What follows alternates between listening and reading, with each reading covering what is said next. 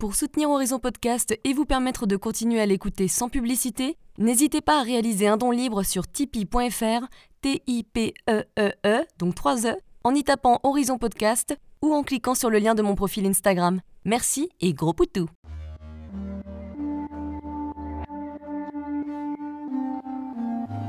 Hello, je suis Léna, passionnée de bien-être, mieux vivre et spiritualité. J'ai créé ce podcast pour faire connaître au plus grand nombre des méthodes alternatives pour aller mieux, que ce soit physiquement ou mentalement. Quel que soit votre problème, quelles que soient vos croyances, restons ouverts, restons curieux et testons. Bonjour à tous, j'espère que vous allez bien. Le sujet du jour est un sujet qui m'est cher puisque je me sens particulièrement concernée, malheureusement. Il s'agit de l'acné et des hormones avec Emmanuelle Audegon, spécialiste de la peau et créatrice du site beautépure.com. Alors je ne sais pas si vous connaissez ce site, hein, pourtant il est de plus en plus connu. Je la suis personnellement depuis pas mal d'années, notamment avec sa newsletter qui m'a apporté beaucoup de conseils concrets quand j'ai arrêté la pilule. Je suis donc très contente de parler de ce sujet avec elle aujourd'hui parce qu'en réalité on est quand même beaucoup à en souffrir. Les hormones, c'est un sujet très complexe et honnêtement, je pense qu'on pourrait en faire au moins 150 podcasts. Hein. Cette interview est divisée en deux épisodes. Celui d'aujourd'hui nous explique assez bien les différents problèmes hormonaux, comment savoir de quel dysfonctionnement on souffre, et Emmanuel nous donne des conseils pour pouvoir mieux les identifier et surtout mieux les gérer. Le deuxième épisode est un peu différent puisque je vais lui poser des questions plus précises sur tous les produits, crèmes, huiles, etc. à utiliser en fonction de différents problèmes. Et ça, je pense que ça peut vraiment vous intéresser.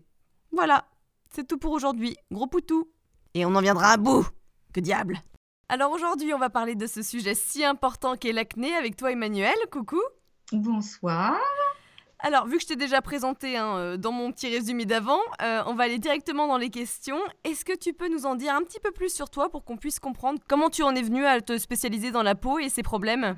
En en ayant moi-même, en fait, en ayant l'acné moi-même, tout bêtement, euh, il y a de ceci maintenant un certain temps, mais quand même, j'ai souffert d'acné de manière assez importante. Euh, pour moi, ça a commencé en fait pas du tout à l'adolescente, hein, à l'adolescence. En fait, il y a beaucoup de gens. En fait, les gens qui viennent me voir souvent, c'est pas des adolescents forcément. D'ailleurs, c'est en fait euh, non. la, plupart des gens qui viennent me voir, généralement, ils ont entre 25 et 35 ans. Et moi, en fait, quand j'ai eu de l'acné pour la première fois, ça a été dans cette tranche d'âge-là. T'en avais pas avant? Non, j'en ai pas eu avant adolescente. Par contre, je, j'ai je viens d'une famille d'acnéiques et donc mon frère, lui, en a eu de manière très importante et il a été euh, défiguré. Ah, le pauvre petit. Voilà, donc euh, j'ai eu, moi je n'en ai pas souffert, euh, j'ai eu comme toutes les adolescentes un peu d'acné, mais rien de traumatisant. Par contre, mon frère, directement après moi, lui en a eu de manière gravissime pendant plusieurs années. Et donc maintenant, à l'âge adulte, il a un visage qui est totalement différent à cause de ça.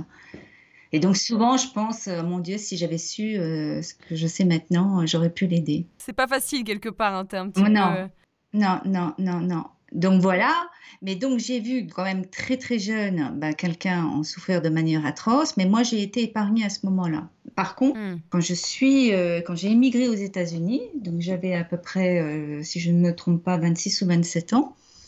Euh, pour la première fois de ma vie, là, j'ai eu vraiment des problèmes de peau. J'ai eu vraiment des problèmes d'acné pour la première fois. Tu sais pourquoi c'est venu? Ah oui, oui, parce que à l'époque, euh, j'ai tout d'un coup euh, eu un bouleversement dans ma vie qui a fait que, bien sûr, je ne mangeais pas les mêmes choses qu'en France, même si j'essayais de faire attention, mais c'est pas pas la même chose. Et puis surtout, je subissais un stress important parce que euh, ben tout d'un coup, je me retrouvais, il fallait que je me débrouille. J'étais allée pour un travail qui s'est pas enfin, pas concrétisé, donc il a fallu que je voilà. Et, maintenant, je sais à quel point le stress a joué également un rôle là-dessus. Et puis tout simplement le fait que euh, euh, il y a des choses qui ne vont pas se manifester chez, chez une très jeune personne. C'est ce qu'on appelle la réserve des organes, c'est-à-dire que une très jeune personne peut, euh, comment dire, on peut faire des bêtises à ce moment-là, le corps pardonne plus. Mmh. Mais par contre, quand on vieillit, et 26-27 ans, c'est déjà le moment où on peut commencer à ressentir ça. C'est-à-dire que si on a commis beaucoup d'abus à un organe, par exemple, eh bien, il peut commencer à dysfonctionner à ce moment-là. Et donc, je pense que mon foie, qui n'a été pas le plus super au monde. Euh, stress, enfin, fois plus cortisol, plus euh, problème de glycémie, égale acné. Hmm. Voilà. Et, en fait, euh, de la même manière, parce que j'étais quelqu'un d'anxieuse, méticuleuse, perfectionniste, bosseuse, etc., je me mettais beaucoup de pression. Et donc, euh, tout à fait le genre de personnalité qui va aussi sécréter beaucoup de cortisol. Et donc, euh, mes glandes surrénales étaient forcément déjà euh, un peu fatiguées. Ouais. Voilà. C'est comme ça que je l'analyse maintenant, mais à l'époque, je ne savais rien de tout ça. Donc, voilà, voilà ce qui s'est passé. Et donc, je me suis retrouvée dans le parcours absolument classique des personnes qui ont de l'acné, c'est-à-dire qu'elles ne savent pas quoi faire. c'est clair, et elles essayent tout, et souvent, c'est pas les, les premiers réflexes ne sont pas forcément les bons. Ben non, ben non. Alors bon, moi, le premier réflexe a été de cacher, donc euh, de camoufler. Donc évidemment, euh, ça n'a pas été un bon réflexe à ce moment-là parce que je ne connaissais absolument pas le maquillage minéral. Donc j'ai pris du conventionnel et j'ai aggravé les problèmes plutôt que de les, de les aider. Pendant que je couvrais, ben, bien sûr, j'essayais de trouver des produits qui, essayaient euh, de s'occuper du problème, parce qu'évidemment, en plus, j'étais un peu dans le déni. Hein. je, le voyais bien, mais je voulais pas y croire. Euh. quand la peau a une, une, autorité qui, enfin, une volonté qui est indépendante de la sienne, en fait, c'est très bizarre. Enfin, moi, j'avais cette impression qu'il y avait une sorte de dysmorphie et que d'un côté, il y avait ma peau, puis de l'autre côté, il y avait moi, et puis que ma peau, elle faisait pas ce que je lui demandais. Ouais, ouais, je comprends totalement. Voilà, c'était ça. Et, et, je pense que c'est quelque chose que beaucoup de personnes qui ont de l'acné ressentent aussi, quoi. Ils peuvent pas contrôler, donc c'est évidemment euh, pas rigolo. Et ils peuvent des fois être en situation un peu de déni en disant bon ben euh, euh, voilà, soit on obsède, on obsède dessus sa, première euh, attitude, c'est l'obsession. Donc, euh, moi, j'obsédais. Et il y a des moments, j'obsédais. Il y a des moments, euh, j'essayais de pas trop y penser, mais c'était pas évident. Et donc, comme tout le monde, quand j'obsédais, ben, j'ai obsédé à trouver des produits qui marchent. Donc, j'ai essayé plein de choses.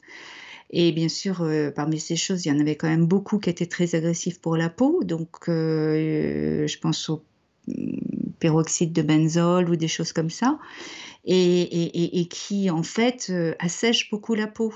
Donc euh, ça peut marcher de manière temporaire, donc on a l'impression qu'au début ça, a une, action, mais comme c'est pas du tout quelque chose en profondeur, dès qu'on arrête, euh, on, retrouve l'acné et en plus la peau, entre-temps, elle s'est beaucoup asséchée et en fait, on l'a privée de, nutrition et, d'hydratation et donc elle est en plus mauvais état qu'avant. Bah. Voilà. Et donc, en fait, le parcours malheureusement souvent classique, c'est que les gens passent d'une gamme à une autre et en fait, souvent euh, gâchent leur peau, enfin, la, la, traumatisent. Euh, et ça, je ne veux pas parler des gens qui font en fait ce que j'ai en fait fait moi-même par la suite, c'est-à-dire qui ont pris Roaccutane. Ah, je fais partie. Voilà, d'accord. De ces gens-là. Voilà. Et je regrette absolument ce médicament qui devrait être interdit pour moi. Enfin, peut-être pas dans les cas les plus lourds. Et encore, je pense que les cas les plus lourds, peut-être qu'il faudrait aussi étudier tout le microbiote et ce qui se passe dans les intestins et le stress, etc. Moi, je trouve qu'il a, je trouve qu'il n'a un intérêt que dans un cas particulier. Moi, je vais être encore plus clair pour moi ce que je pense. Hein. Ce que je pense, c'est que ça a un intérêt particulier pour les jeunes hommes, les jeunes hommes euh, qui ont de l'acné, les très jeunes hommes qui ont une acné épouvantable.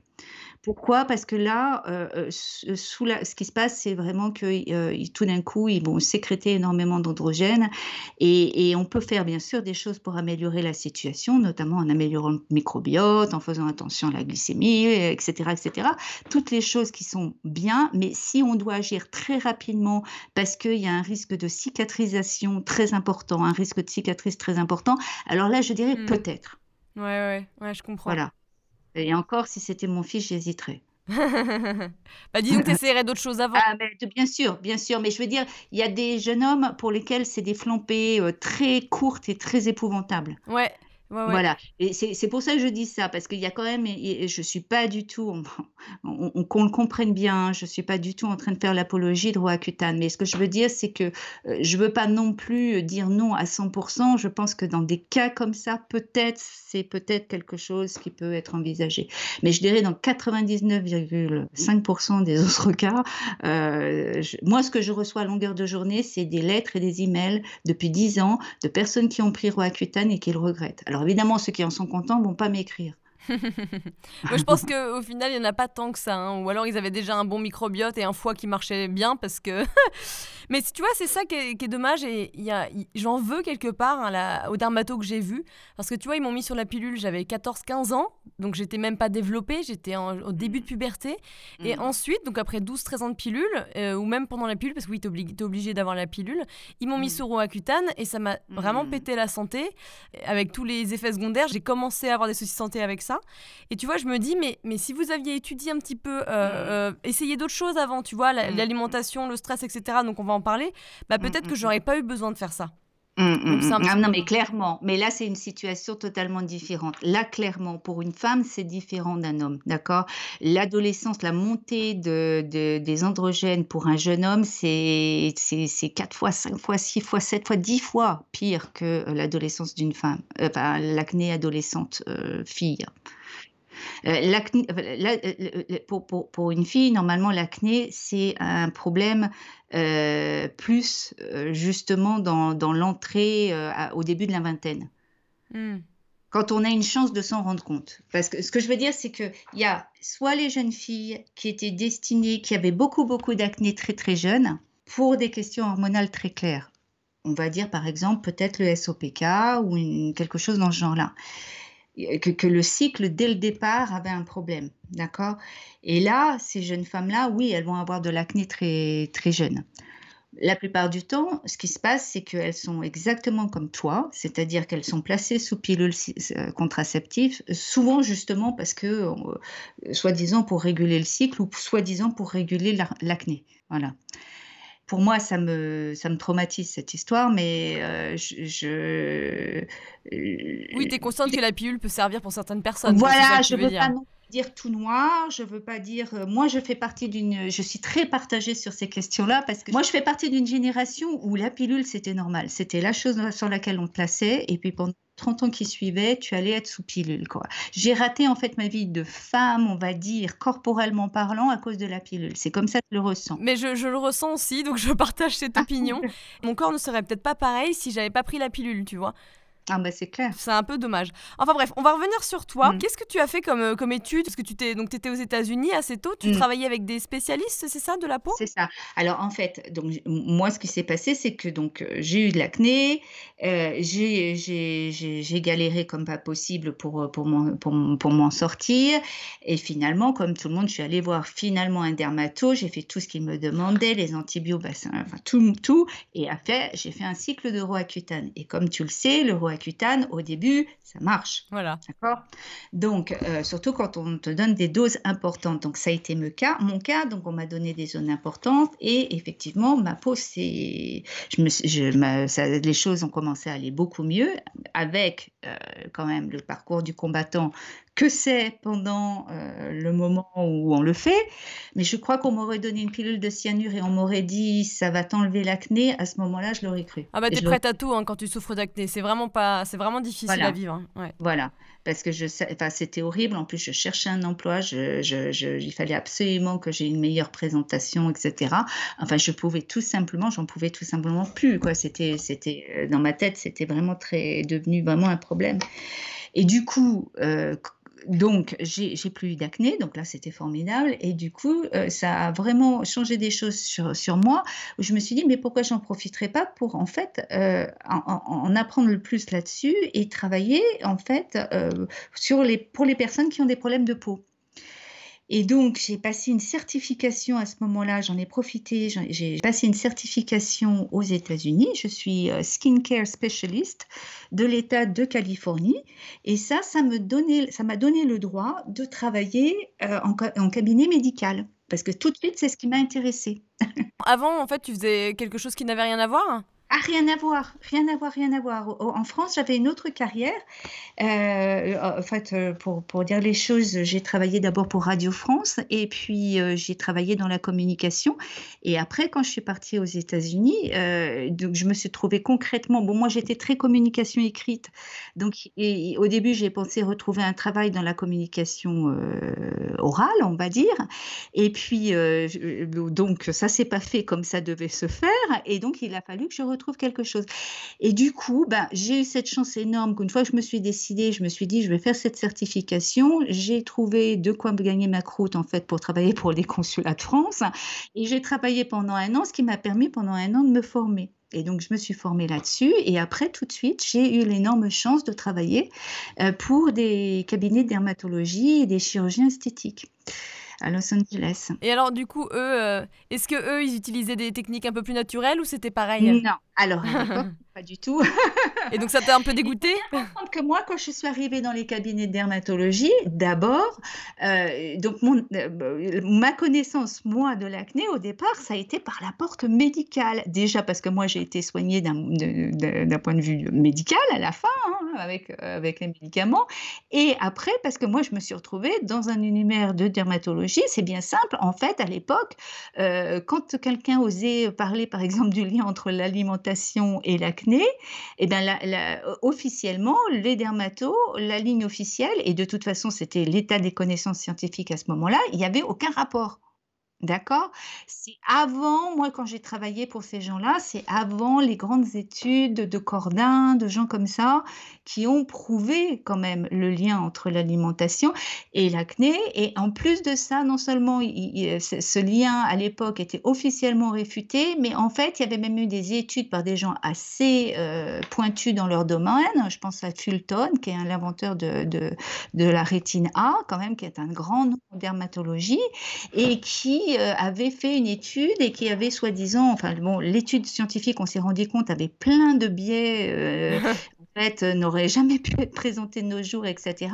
Mais du coup, c'était dans les années 71, c'était fait par quelqu'un qui avait une bonne réputation. Et donc, du coup, les, tous les dermatos de la Terre, pratiquement à cette époque-là, étaient persuadés qu'il n'y avait absolument aucune connexion entre l'alimentation et l'acné. Donc ça, ça, donne un petit peu une idée de, comment c'était quand, j'ai travaillé là-bas et à quel point c'était pas ouvert aux, choses naturelles. Et est-ce que c'est ça qui t'a donné envie de faire ton blog, de lancer ton blog sur quelque chose de plus naturel?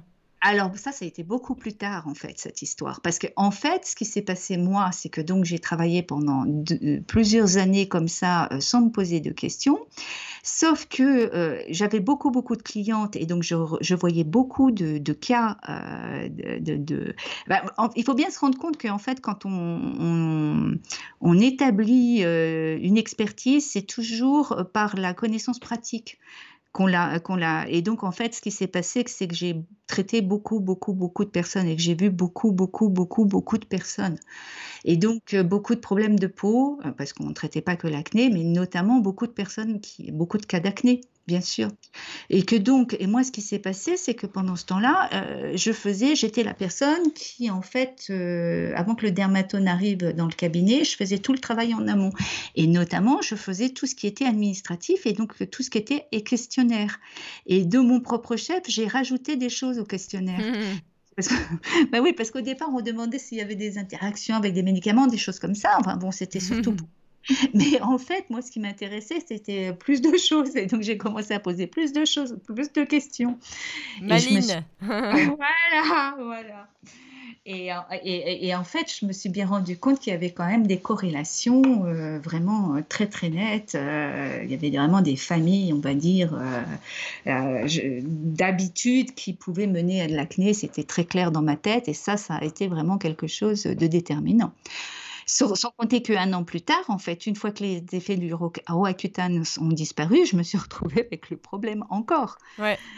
Et que donc, je suis allée voir mon, mon patron de l'époque et que je lui ai demandé on fait quoi maintenant? Et que la seule chose qu'il m'a reproposée, c'était une deuxième cure de Roaccutane. Ah ouais, ouais moi, j'ai pas voulu. Toi, tu l'as fait ou pas? Moi non plus, bah non, bien sûr que non. Ah ouais, non, non, non. Non, non.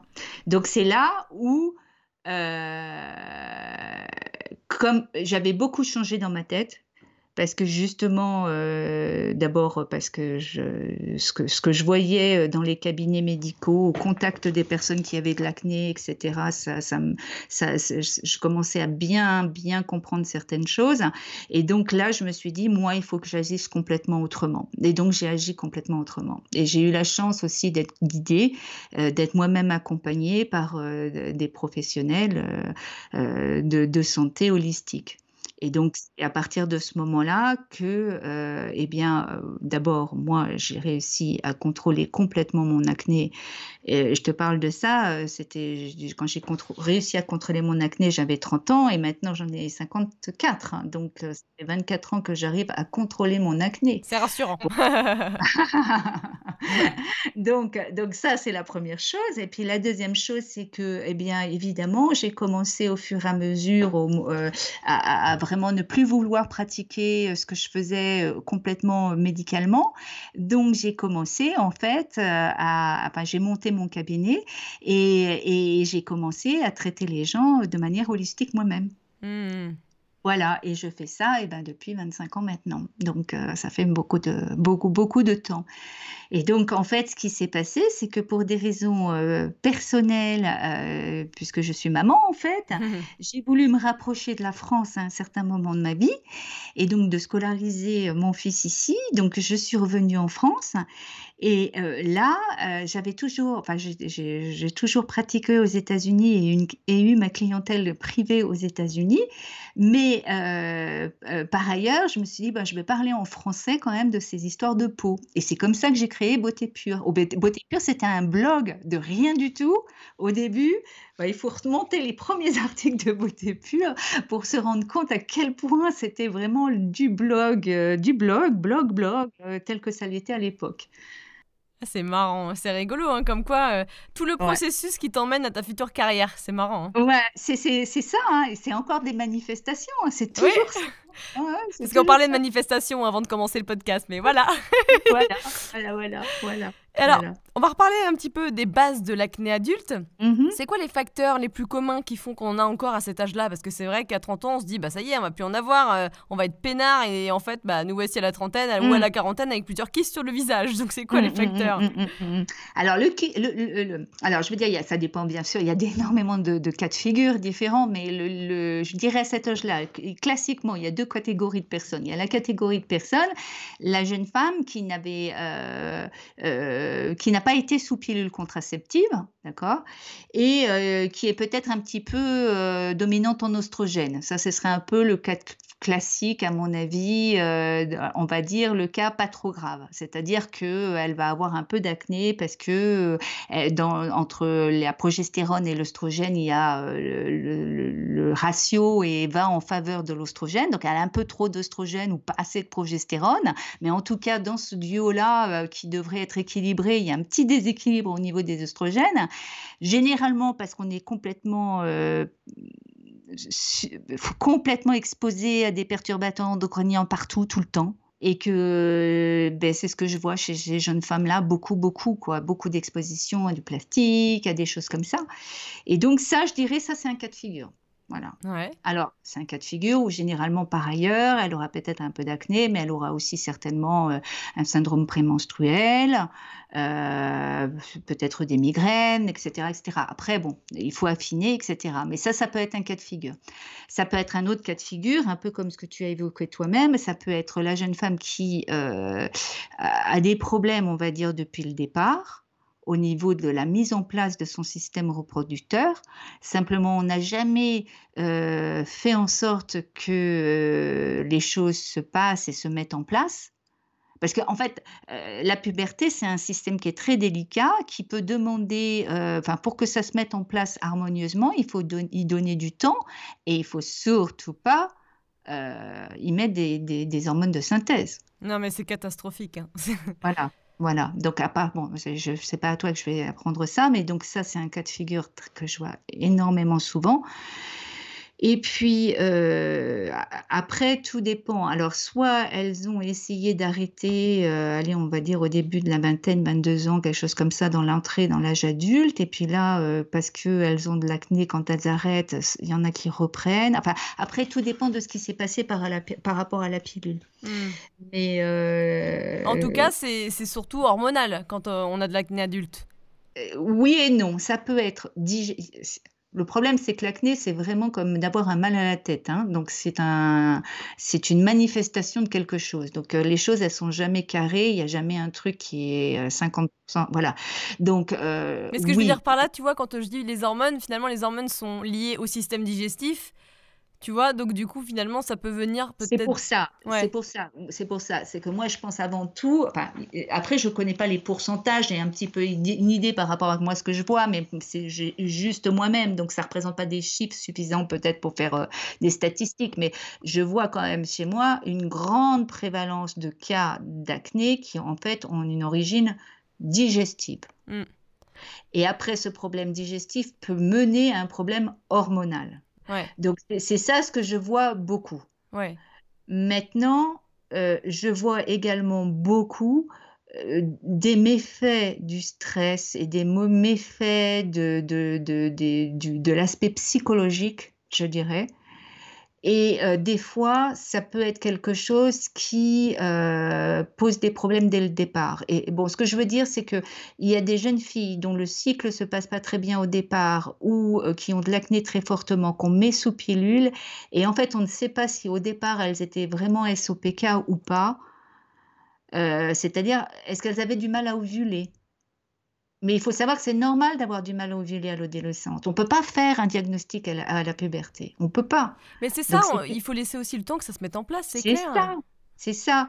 Et le problème, c'est que quand on ne l'a pas fait, après, ben, c'est vrai que ça peut être difficile. Alors, je ne mets pas, voilà, je veux pas non plus euh, porter la poisse, hein, parce que s'il y a des gens qui nous entendent, je ne veux surtout pas ça, mais c'est vrai que la pilule contraceptive a, une, une, action quand on la prend très jeune, et surtout quand on l'apprend très jeune, parce qu'il y avait de l'acné ou parce qu'il y avait des troubles des règles, c'est une catastrophe.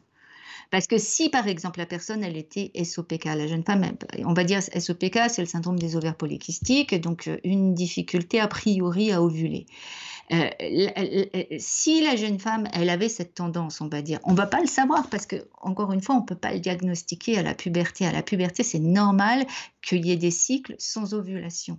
C'est tout à fait normal. Donc, on ne peut pas. Donc, ce qu'il faudrait, c'est laisser la jeune fille mûrir et se poser la question de savoir s'il y a réellement un problème à 20 ans, 21 ans et encore. Ouais, Voilà, déjà. Est-ce que l'acné adulte, elle est différente de l'acné d'adolescent? Ben oui, en ceci que donc l'acné d'adolescent pour les hommes, hein, pour, les jeunes hommes, encore une fois, c'est une question des taux de testostérone et des autres androgènes qui augmentent de façon exponentielle en très peu de temps alors que l'acné chez la femme, c'est généralement une acné adulte et pas une acné adolescente. Je ne dis pas qu'il n'y a pas d'adolescentes qui, ont de l'acné, mais je veux dire c'est que euh, l'acné adolescente femme n'est pas aussi forte que l'acné adolescente homme généralement. Oui, je, vois ce que tu veux dire. Il y a des visages d'hommes, tu sais, qui ont 40 ans, qui sont effectivement très très marqués, qui ont la peau épais avec des trous et qui ont eu énormément d'acné. Et ça s'est calmé, c'est-à-dire qu'ils n'ont plus du tout d'acné, contrairement souvent aux femmes qui, elles, continuent à avoir de l'acné plus ou moins toute leur vie, quoi. Ça fait un peu ça. Exactement, exactement. C'est-à-dire que nous, on est beaucoup plus sensibles parce que nos, nos cycles sont des niveaux hormonaux qui sont, euh, bien sûr, qui, qui, changent tout le temps, mais qui ont euh, dans, dans, des niveaux qui sont euh, contrôler. Alors que eux, quand ils grandissent, hein, un garçon qui grandit entre, allez, on va dire 13 ans, enfin 14 ans, on va dire, et 18 ans, mais c'est une bombe hormonale. C'est quoi. C'est quelque chose auquel nous, on peut même pas penser, les femmes, parce que c'est tellement pas nous. Nous, on est toujours ben, euh, entre le 8 sur 20 et le 12 sur 20, et on oscille entre les deux. Ça me fait penser à American Pie, je ne sais pas pourquoi, mais quand tu parles de bombes. c'est ça, c'est ça, c'est ça, On comprend mieux, on comprend que mieux. Nous, que, nous, chez les femmes, c'est soit on a de l'acné parce qu'on a un problème dès le départ, on va dire, soit d'endométriose, soit de, de, de, de SOPK. Voilà. Euh, c'est les choses qui me viennent à l'esprit, hein, que je dise pas de problème, de bêtises. Donc les deux choses peuvent venir de, choses très très variées, hein, parce que ce sont des choses où on dit euh, au départ, on donne le diagnostic, enfin quand on donne le diagnostic aux femmes, on dit oui, c'est génétique, vous pouvez rien faire, vous allez vivre avec ça toute bonne vie, vous n'allez pas avoir d'enfants, enfin bon, une horreur. Alors que c'est pas vrai, c'est pas vrai. Ouais. C'est pas vrai. Et aussi, ce que je dirais, c'est que l'acné adulte des femmes, il est euh, au niveau du placement du visage, il est situé plus bas hein, du visage, vers, les, vers le menton. Euh. Généralement, souvent plutôt en bas du visage, oui. alors que les ados, c'est un peu partout, c'est la calculette, comme on dit. c'est ça. ouais. ça. Et c'est vrai que c'est assez intéressant de faire un test pour savoir quel type de soins on peut prendre. Donc, je parle de test hormonal. Hein.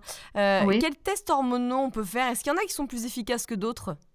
Alors, les hormones, c'est compliqué parce que les hormones, euh, les tests qui sont faits par les médecins, c'est des tests sanguins. D'accord? Et le problème, c'est que ces tests-là, on ne peut pas s'y référer du tout pour plusieurs raisons. Enfin, on ne peut pas s'y référer du tout. Disons que ça va nous donner certaines informations, mais pas d'autres. D'accord?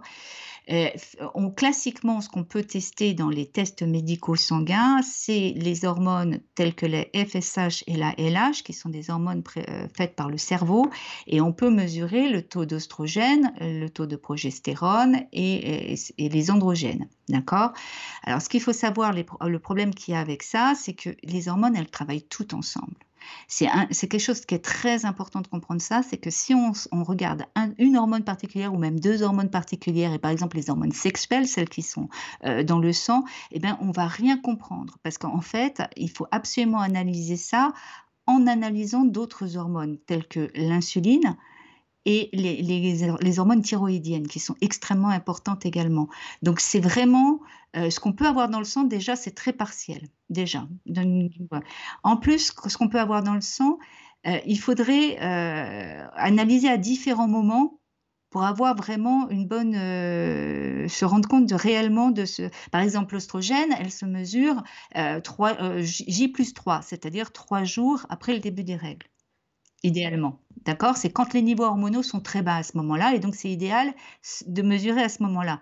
Sauf que la progestérone, pour la mesurer efficacement, il faudrait au contraire la mesurer à J-7. Donc pas du tout à des bons moments. Alors concrètement, déjà, le problème, c'est que euh, la plupart des médecins que je connais en France, dans l'expérience de ce que les gens me rapportent sur Beauté Pure, c'est pas du tout évident d'avoir toujours des tests médicaux déjà. Donc, si on dit au gars, il nous faut une analyse de l'estrogène à J plus 3 et une analyse de la progestérone à J, moins 7, euh, déjà, c'est difficile pour la personne de base en France d'avoir cette analyse-là. Et ça ne nous donnera pas grand... Enfin, c'est pas que ça ne nous donnera pas grand-chose, si c'est intéressant, mais c'est intéressant que si on a les autres mesures et notamment les, hormones thyroïdiennes. Et ça, là, on, a un vrai problème en France, c'est parce que euh, la thyroïde est très mal testée en France. La plupart des médecins se contentent de demander ce qu'on appelle la TSH, c'est-à-dire une, hormone qui est au niveau euh, du, cerveau et qui va détecter quand on n'a pas assez d'hormones au niveau de la thyroïde. Et donc, c'est une, ce que je veux dire, c'est que c'est un indicateur d'un problème thyroïdien, mais loin d'être le seul et loin d'être suffisant. C'est-à-dire qu'on peut avoir un réel problème de la thyroïde, avoir une TSH normale, alors qu'on a un énorme problème thyroïdien. Et si on a un énorme problème thyroïdien, eh bien une femme ne peut pas ovuler notamment. Oui, ouais. Donc tu veux dire que pour qu'un test hormonal soit efficace, il faut que ça soit associé à d'autres paramètres, notamment la thyroïde. Voilà, notamment la thyroïde, l'insuline. Et l'insuline, bien sûr, qui... Oui, C'est super important parce que notamment si, euh, pour, pour, des questions euh, par, par, rapport au SQPK par exemple, c'est super important d'avoir l'insuline, de mesurer. Et euh, pareil, la prolactine. C'est absolument nécessaire de mesurer la prolactine. Mais c'est insuffisant. Moi, ce que je veux dire, c'est que les gens, ce qu'il faut qu'ils aient au départ, c'est ces analyses-là. Je les avais mis sur mon blog à un moment. J'avais dit que j'avais donné la liste des choses que je trouvais intéressantes à avoir. Donc, il y a, oestrogène, progestérone. Euh, bien sûr, euh, les androgènes, donc testostérone, DHEA, c'est le minimum syndical. Et il faut par ailleurs avoir euh, les hormones thyroïdiennes et pas avoir seulement la TSH. Il faut avoir la T4, il faut avoir la T3 et il faut surtout, et ça c'est très important, les anticorps thyroïdiens. parce qu'on peut souffrir d'une maladie auto-immune de la thyroïde, par exemple la maladie d'Hashimoto ou la maladie de Grave, qui sont des maladies auto-immunes, avoir un problème qui est en fait un problème auto-immune, qui se manifeste sur la thyroïde. Et si c'est le cas, ça va avoir des répercussions énormes sur la vie euh, hormonale sexuelle, enfin les ovaires. Hmm. C'est pour ça qu'on ne peut pas analyser que euh, les hormones sexuelles et que dans le sang. Ouais, ouais, D'accord? Donc il y a ça. Il faut il faut la thyroïde, il faut l'insuline, il faut la prolactine et il faut. Alors si on va chez le médecin, pendant qu'on y est, ce qu'il faut, c'est si on continue à manger du gluten, parce que si on en mange plus, le test ne dira rien. Mais il faut absolument vérifier qu'on n'ait pas la maladie cœliaque. Hmm. Ouais, au moins ça, ça pour le coup c'est vérifiable. Donc euh, voilà. c'est pas comme les intolérances. Ça tu le sais ou pas si tu es cœliaque, c'est prouvé ou pas. Ouais. C'est ça. Donc moi ce que je recommande, c'est avant toute chose, euh, si vous faites un premier bilan de base, moi ça m'aide beaucoup. Hein. Moi c'est quand si les gens viennent tous avec ça, moi c'est génial parce que déjà ça me permet d'avoir. Euh, en fait t'avances quoi, t'avances directement. d'avoir beaucoup d'informations, mais encore une fois c'est loin d'être suffisant. Hein. Mais le truc de base c'est ça, c'est d'avoir par le médecin les analyses sanguines que je viens d'évoquer. Ouais, ouais. D'accord? Avec la maladie cœliaque, parce qu'après, c'est difficile si on commence à faire des, des élections, des choses comme ça, euh, ça, peut nous empêcher de détecter si on est cœliaque ou pas. Donc, avant toute chose, il faut détecter si on est cœliaque ou pas. Ouais, ouais. Voilà. D'accord. Donc, ça, c'est la première chose à faire. C'est déjà une bonne liste de courses à faire. voilà, c'est une bonne liste de courses à faire. Et après, eh bien, il y a euh, une analyse qui doit être, qui une analyse des symptômes et qui est, à mon avis, très valide. C'est l'analyse du ressenti hormonal. Et là, vraiment, on peut, à partir des, de, des, des, des bah oui, euh, des signes, si vous voulez, on peut vraiment comprendre, ben, cette personne, elle est certainement, plus certainement ceci, plus certainement cela. Ah, ça, c'est intéressant, ça. Voilà, et, c'est là où, et, et, donc on regarde ça et on compare éventuellement avec le bilan médical, des hormones. Voilà, donc c'est pour ça que je dis que c'est tout un ensemble de, données. Et par ailleurs, ce qui est super d'avoir, c'est, euh, et que moi, par, si je travaille en, particulier avec une personne, c'est ce que je, je, fais à chaque fois, je fais faire des tests digestifs. Ouais, oui, ça, c'est systématique, c'est pas comme les produits laitiers. Et alors, quels sont les signes qui montrent euh, qu'une femme a plus d'oestrogène ou qu'une autre femme a un déséquilibre par rapport à une autre hormone? Alors, ben, si, donc, si c'est un problème de dominance en oestrogène, les signes, ça peut être des choses aussi variées que des seins douloureux, euh, un, syndrome prémenstruel, euh, peut-être effectivement avoir de l'acné juste avant ses règles. Euh, oh, ça peut être ben, une prédisposition quand même à avoir des fibromes. ça peut être un petit peu dangereux pour la santé du sein hein, d'être dominante en oestrogène, donc il faut vraiment veiller à ça. en général, on a tendance à gonfler facilement, on fait beaucoup de rétention d'eau. Euh, on peut aussi avoir euh, une sorte de flush au niveau du visage parce que euh, l'ostrogène est quelque chose qui, qui va dilater les vaisseaux. Donc, on aura tendance à avoir peut-être un petit peu de rougeur au niveau du visage plus facilement. En fait, théoriquement, l'ostrogène, elle est faite pour nous rendre plus belles, nous les femmes, et plus attirantes et plus capables d'attirer le mâle. Donc. C'est bien, il n'y a pas besoin de blush, on blush tout seul. Donc, elle nous fait sécréter des tas de choses, etc., etc. Et donc, elle, est censée nous rendre plus attirantes, notamment. Et donc, euh, il y a eu, c'est très intéressant, mais il y a eu des tests même de Photoshop euh, de femmes qu'on a photoshopées euh, plus ou moins avec un, flush, justement, des vaisseaux dilatés, etc. Et plus de la dilatation générale de la peau. Et puis, on, on a fait le contraire sur le Photoshop de droite et on a demandé à des tas d'hommes quelle était la femme la plus attirante.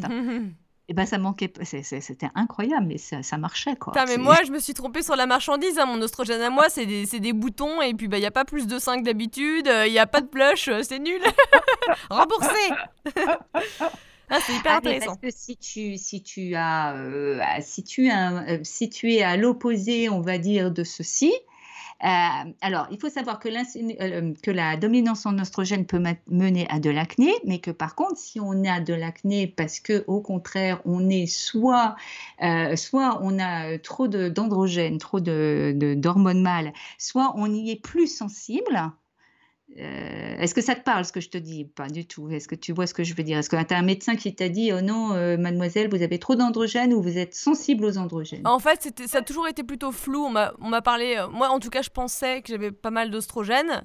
Mais ça, ouais, le reste, le reste, ça a toujours été flou. Voilà. D'accord.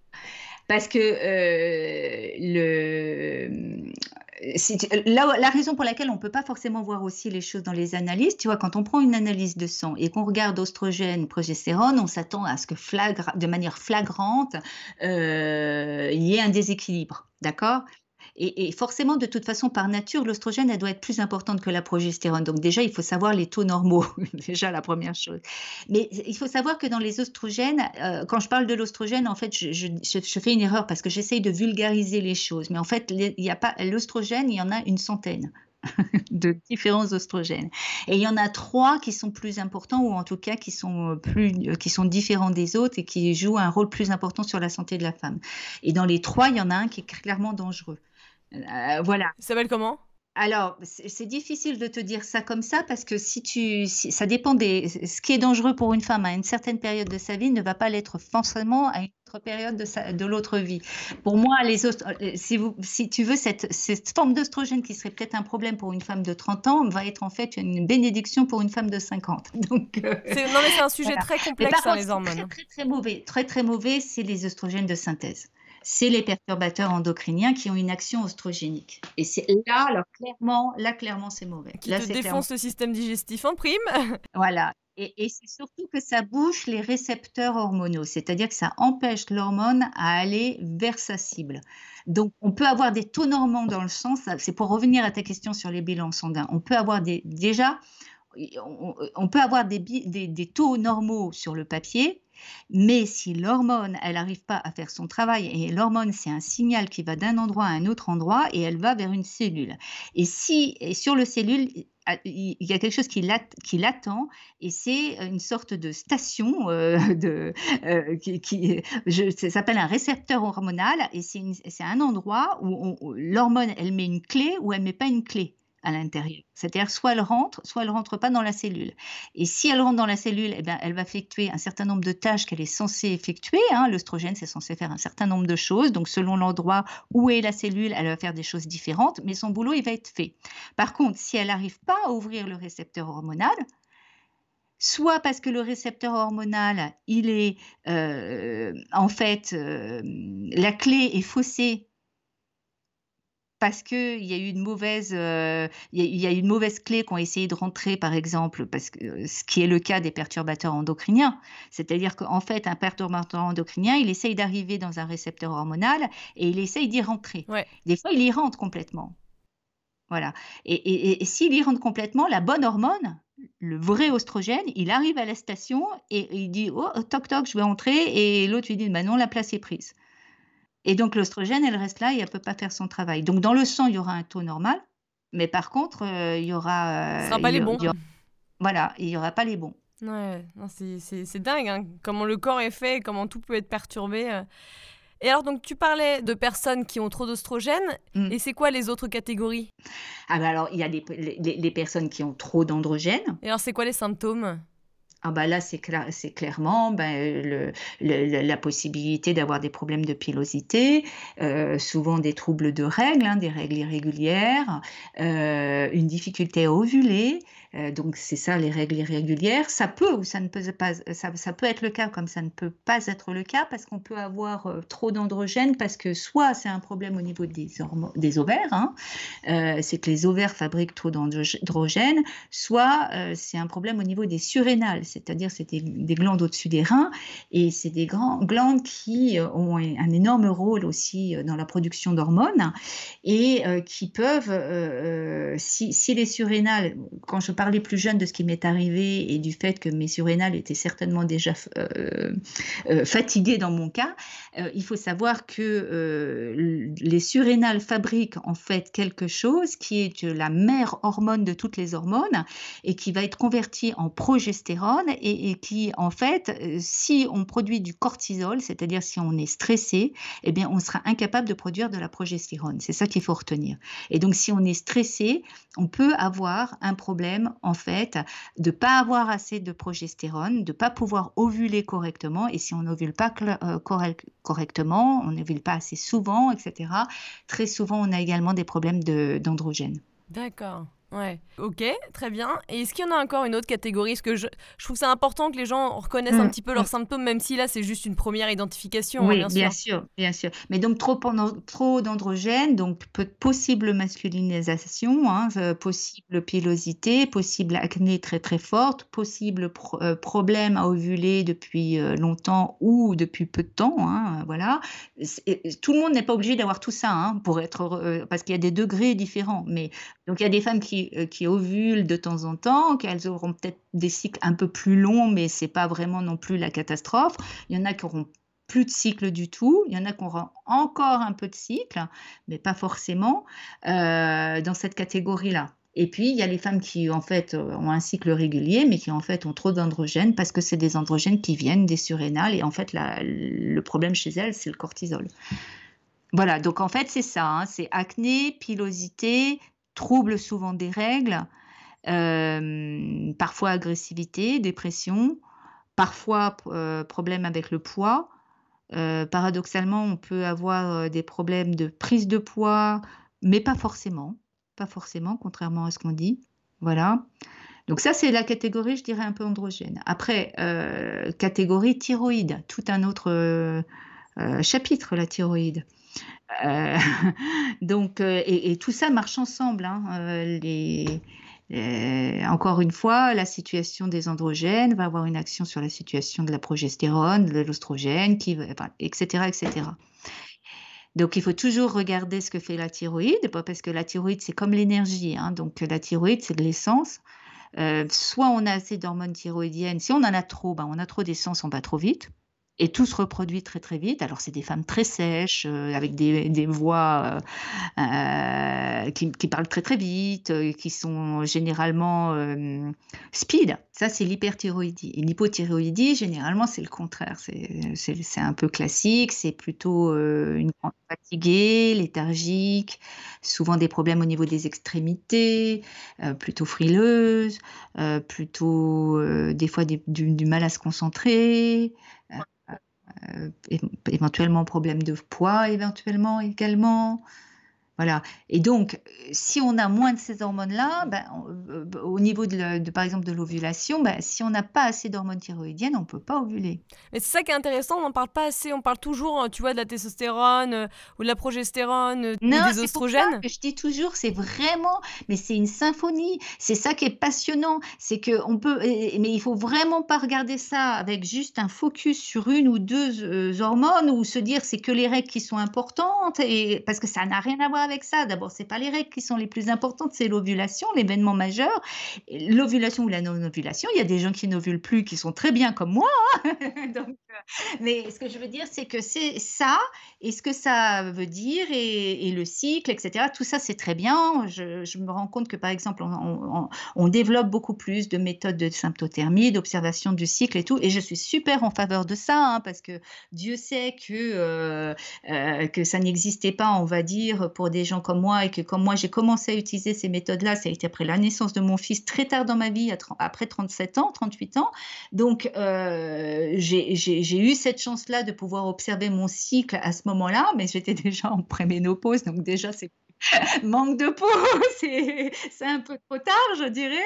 Mais je trouve que ces choses-là sont très très bien pour les femmes. Je trouve qu'il en faut de plus en plus. Mais ce que je veux dire, c'est que c'est insuffisant de regarder euh, les hormones selon juste les hormones sexuelles. Voilà. Ouais, ouais. Comme tu dis, c'est une symphonie qui peut se transformer en cacophonie. voilà. Et donc, il faut vraiment chercher euh, dans l'ensemble des choses et en comprenant bien le mécanisme des hormones. Et encore une fois, le mécanisme des hormones, c'est pas simplement des choses qu'on trouve dans le sang, dont on peut vérifier les taux et tout. Si c'était le cas, ce serait super. Moi, mon expérience, c'est que, euh, allez, je vais, je vais pas casser. je sais pas si je veux dire, mais euh, c'est vrai que euh, concrètement, moi, les, jeunes femmes qui viennent vers moi, elles me disent souvent, Emmanuel, moi, j'ai essayé d'aller voir mon médecin, j'ai même été voir un endocrino. Ben, il y en a qui sont très bien, mais je, je, vois beaucoup de jeunes femmes qui ont du mal à se faire aider. Non, mais tu vois, c'est aussi une des raisons pour laquelle j'ai commencé un podcast. Hein. c'est parce que, comme toi, je me suis aidée par des thérapies alternatives euh, et des médecines alternatives. Ça ne veut pas dire que euh, voilà, la médecine occidentale est pourrie, loin de là. Ce que je veux dire, c'est qu'il y a quand même pas mal de problèmes qui sont, pas, qui sont abordés de manière superficielle et où on ne traite pas la cause. Et malheureusement, bah, on ne guérit pas. Et du bah, coup, euh, c'est intéressant d'avoir des personnes comme toi et moi parce qu'on essaie de donner des conseils à des gens qui, qui cherchent la solution, en fait. Voilà et qui se responsabilisent sur leur santé. Donc il y a un côté aussi positif par rapport à tout ça. Voilà. Mais ah, moi, ce que je considère, c'est que pour les questions d'acné, très sincèrement, c'est quelque chose qui est une manifestation. Et donc, il faut pouvoir tirer la corde jusqu'à comprendre ce qui se passe et tirer la pelote. Et la pelote, c'est pas seulement euh, ce qui se passe avec les organes, les hormones sexuelles, c'est d'abord avec ce qui se passe avec toutes les hormones. C'est très important. Et c'est très important de comprendre également ça, où est-ce qu'elle en est du point de vue santé digestive. D'abord parce que, euh, premièrement, le foie euh, est un organe euh, élémentairement, enfin, c'est impossible d'être en équilibre hormonal si on a un foie qui ne fonctionne pas correctement. Donc déjà, il faut s'occuper de ça. Et deuxièmement, parce que tout dépend également ben, du microbiote, encore une fois. Et donc, et notamment dans l'histoire de la dominance en oestrogène, il y a une partie du microbiote qui s'appelle l'estrobolome, qui est dont le boulot est uniquement ceci, c'est-à-dire de transformer des hormones et notamment de transformer des oestrogènes. Et si ce travail-là il n'est pas bien fait, eh ben c'est super dangereux parce que malheureusement les oestrogènes ont été transformés déjà par le foie et ensuite par le microbiote, mais ils ont été transformés en métabolites, c'est-à-dire en, bah voilà, en produits de transformation. Et ce produit de transformation, il est plus dangereux que les oestrogènes de base. Et si il n'y a pas une bonne transformation par le microbiote, et si la personne est constipée et ne sort pas ça par les selles rapidement, eh bien les oestrogènes sont réabsorbés dans le système sous une forme beaucoup plus dangereuse que la forme à l'origine, et là on est dans un vrai problème de santé pour la femme, et notamment au niveau de certains cancers. La suite la semaine prochaine?